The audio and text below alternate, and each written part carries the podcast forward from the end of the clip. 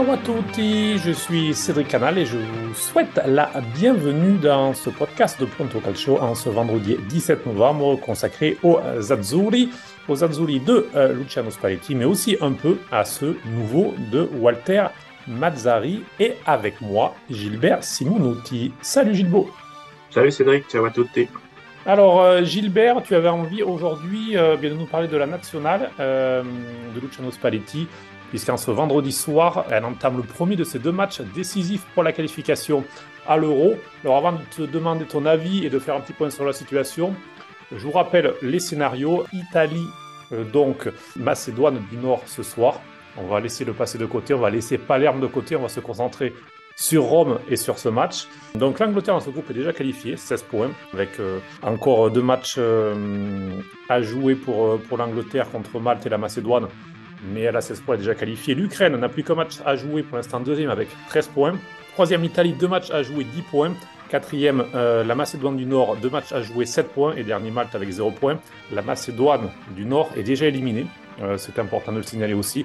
Même si elle venait à gagner les deux matchs dans une égalité à 3, elle serait euh, dernière. Donc ça, ça ne changerait rien puisqu'elle a perdu déjà les deux matchs contre l'Ukraine. Alors, alors, alors, alors, Gilbert, si l'Italie gagne ce soir. Elle revient égalité sur l'Ukraine, 13 points. Et donc, un match nul suffirait lundi à Leverkusen pour se qualifier, puisque l'Italie a gagné à Milan le match aller et que c'est les confrontations directes qui comptent. Si l'Italie ne gagne pas contre la Macédoine, nul ou défaite, c'est la même chose plus ou moins, euh, l'Italie sera dans l'obligation de s'imposer. Donc, quoi qu'il arrive, euh, l'Italie aura son destin en main euh, lundi soir à Leverkusen contre l'Ukraine, ce qui est plutôt la chose positive. Ben oui, c'est ça, comme tu l'as dit, euh, l'Italie, bah, si euh, en cas de victoire ce soir, elle aura deux résultats positifs euh, lundi, et le cas contraire, elle sera obligée de gagner en Ukraine. Bon, il y a quand même une, une certitude, on a le, un, petit parachute, même si tout se passe dans le pire des scénarios, l'Italie ne sera pas éliminée lundi soir.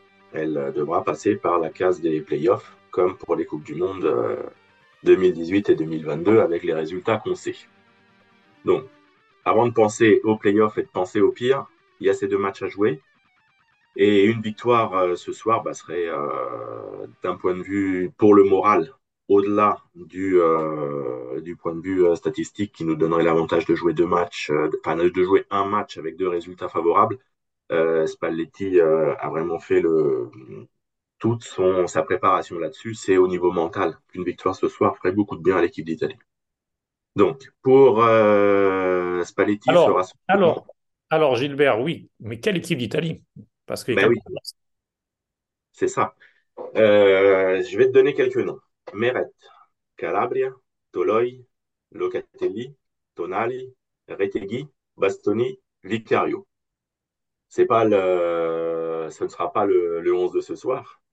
Et c'est surtout, surtout les joueurs qui, qui ne sont pas là qui ont dû euh, soit euh, partir alors qu'ils avaient été sélectionnés, ou même n'être pas être venus. Et dans le cas de, Tonali, mais on peut aussi citer Lorenzo Pellegrini, euh, c'est des absents de longue date entre les histoires de, de Paris et des blessures plus, plus anciennes.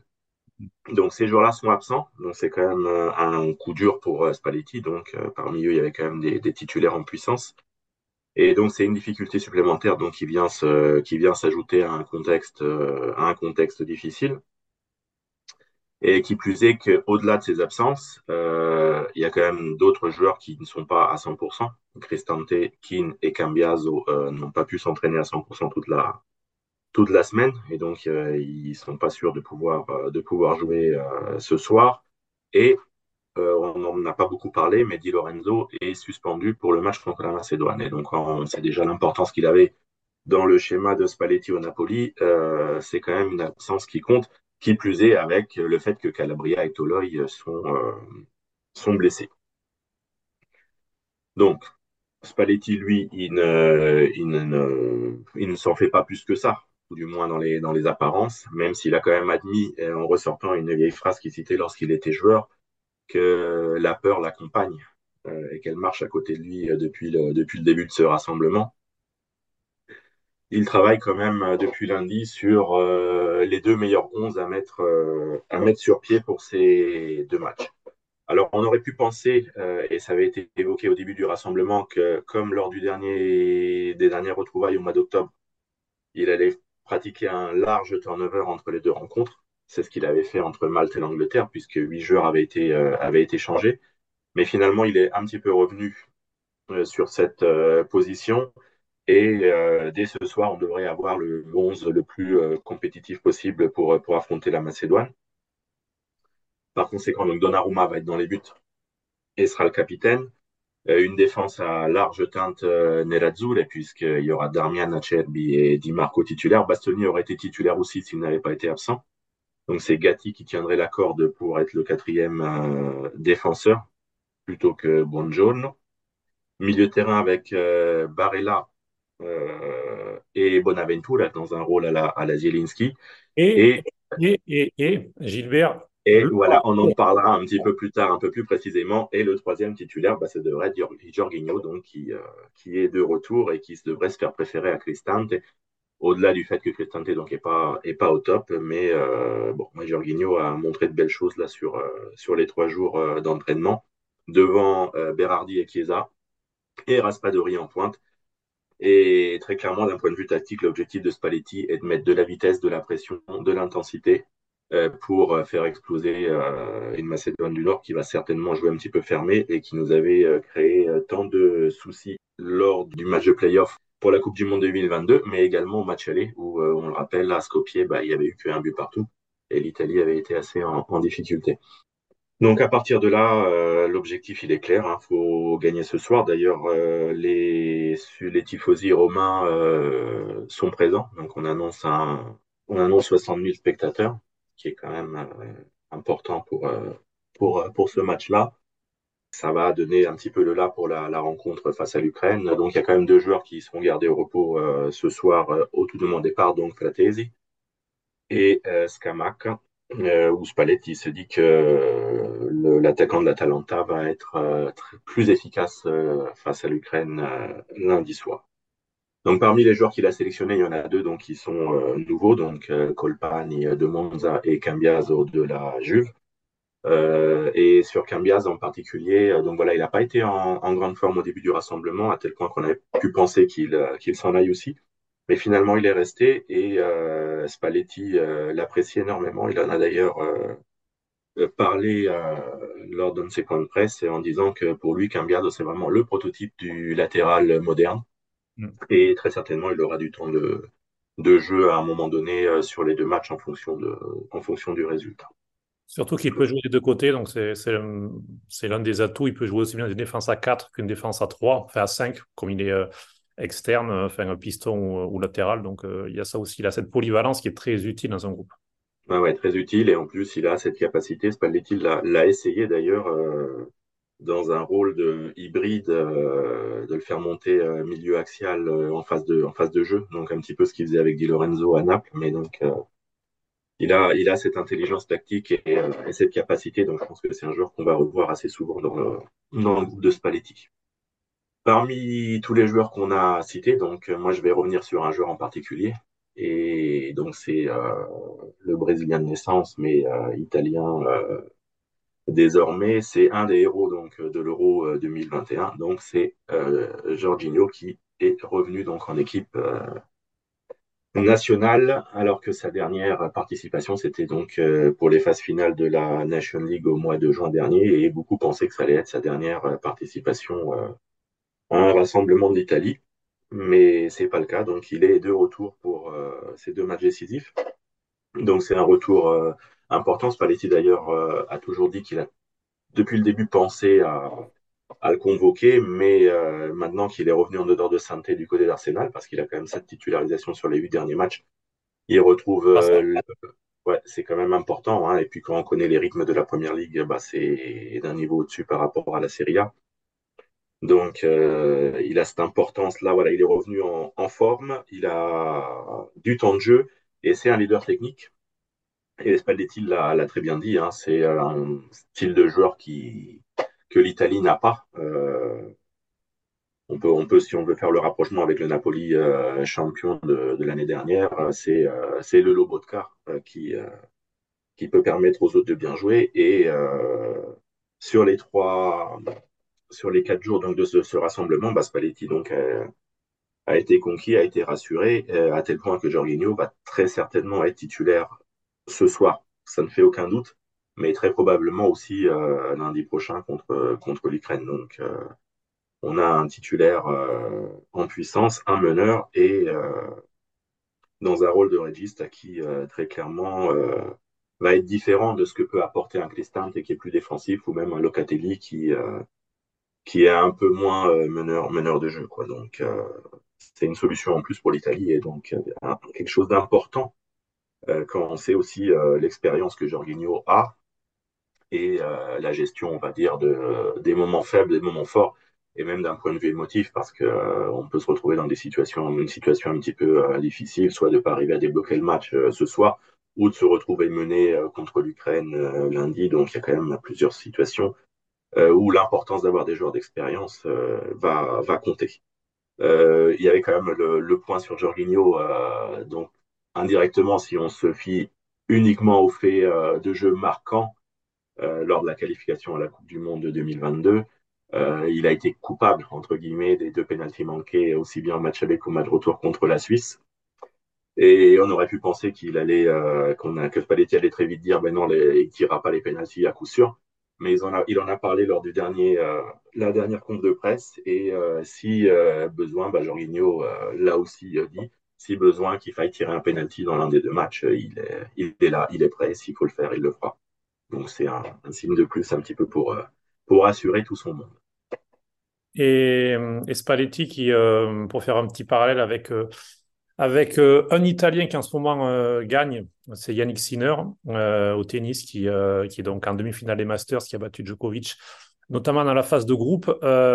et, et Spalletti, qu'on lui demandait si, si, voilà, si lui, il avait un folie classe, il a dit oui, c'est Chiesa. Et donc, euh, donc voilà, ça montre aussi l'importance de Federico Chiesa pour parler d'un autre joueur qui est certainement important. On sait qu'il est fragile, mais voilà, tu me disais, il devrait être titulaire dès, euh, ce vendredi soir, euh, alors qu'on pouvait penser justement qu'il allait être préservé en vue du match entre l'Ukraine, mais non, pas de, pas de gestion pour Spalletti. Et donc, tu le disais d'ailleurs, si jamais il y avait une catastrophe, on vous le dit maintenant, on reviendra mardi, il y aura un podcast sur la nationale et mardi, on vous expliquera tout si jamais. Effectivement, l'Italie, si jamais elle devait finir troisième ou quatrième de son groupe, passerait par les barrages. Alors à l'heure actuelle, euh, elle serait dans un, dans un tableau à quatre, en quelque sorte demi-finale finale, avec la Croatie, la Pologne et l'Estonie. Euh, et ce serait l'Estonie et ce serait la Pologne en demi-finale, puis le vainqueur, peut-être donc la Croatie en, finale de barrage. Donc euh, vaut mieux éviter. Je sais pas. tout à fait. c'est vrai qu'il vaudrait mieux éviter de se retrouver à jouer une demi contre la Pologne et puis surtout une finale euh, contre la Croatie. Enfin, ce serait, euh, à vrai dire, assez, euh, assez problématique. giocatori che hanno avuto la febbre in settimana, uno stamattina, addirittura c'è uno che ha giocato con la diarrea, proprio, cioè, quindi detta in parole crude, quindi l'unica spiegazione che ci diamo tutti. È chiaro, la, la prestazione è indifendibile. Uh, tu as parlé du Spalletti époque Napoli rapidement dans ta chronique, justement pour terminer avant de se quitter. Bien, on va parler un petit peu du Napoli. Euh, on va passer des Azzurri de la nationale aux Azzurri de Naples, avec donc euh, Walter Mazzari qui était nommé entraîneur après son passage de 2009 à 2013 euh, sur le banc du Napoli. Il est donc de retour dix ans plus tard, même président de Laurentis, qu'il a donc rappelé. Rudy Garcia, on le sentait venir depuis quelque temps. voilà, ça sentait quand même la fin. Ça n'a jamais vraiment commencé, on a eu l'impression. Il n'a jamais réussi vraiment à s'intégrer au monde euh, napolitain, au, le vestiaire. Ça semble, voilà, ça semble vraiment compliqué pour lui. Donc, De Laurentiis a préféré arrêter les frais tout de suite. Euh, pas de pas de Conte qui a déjà refusé en octobre. Pas d'Igor Tudor qui semblait tenir la corde, mais qui voulait un contrat euh, à long terme, au moins un an et demi, voire deux ans et demi pour pouvoir construire quelque chose. Finalement, ce sera Walter Mazzari jusqu'à la fin de la saison avec une année en option, ce qui est seulement du côté du club. Donc, autant dire qu'il y a peu de possibilité de voir Mazzari sur le banc la saison prochaine. Il est plus là pour essayer de sauver les meubles. Et sauver les meubles, ça veut dire finir dans le top 4, à minima, pour être en Ligue des Champions la saison prochaine et partir sur un nouveau cycle. Alors, que penser de ce choix de Walter Mazzari, ce qui est, avant de te laisser la parole, euh, Gilles ce qui est intéressant, c'est qu'il avait donné une interview au Corriere, euh, dello fin octobre, où justement il tressait des louanges euh, au Napoli de Spalletti, au 4-3-3 de Spalletti, en disant qu'il avait vraiment étudié sous toutes ses coutures ce 4-3-3 qu'il était euh, vraiment qu'il était il le trouvait fascinant et compagnie. Donc selon toi Walter Mazzariana, parce que c'est une bonne idée déjà. Et quel Mazzari on verra? Est-ce qu'on verra le Mazzari qu'on connaît depuis 15 ans maintenant en 3-5-2, 3-4-2-1 Ou est-ce qu'on verra justement Mazzari dans, dans, le costume de Luciano Spalletti? Bah, Comme tu l'as dit, Mazzari, c'est un choix qui permet à, à De Laurentiis de gagner du temps par rapport à la saison prochaine et d'essayer d'attirer un, gros bonnet euh, au mois de juillet.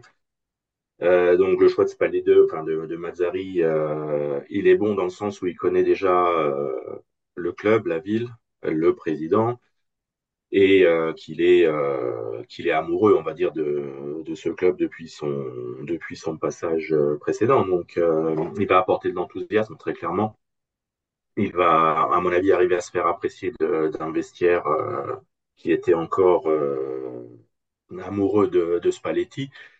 Donc de ce côté-là, je suis pas trop trop inquiet. Maintenant, voilà, c'est un, choix sur, euh, sur quelques mois, donc à voir ce que ça va pouvoir, à pouvoir apporter. En tout cas, lui, il arrive avec un enthousiasme, un enthousiasme certain.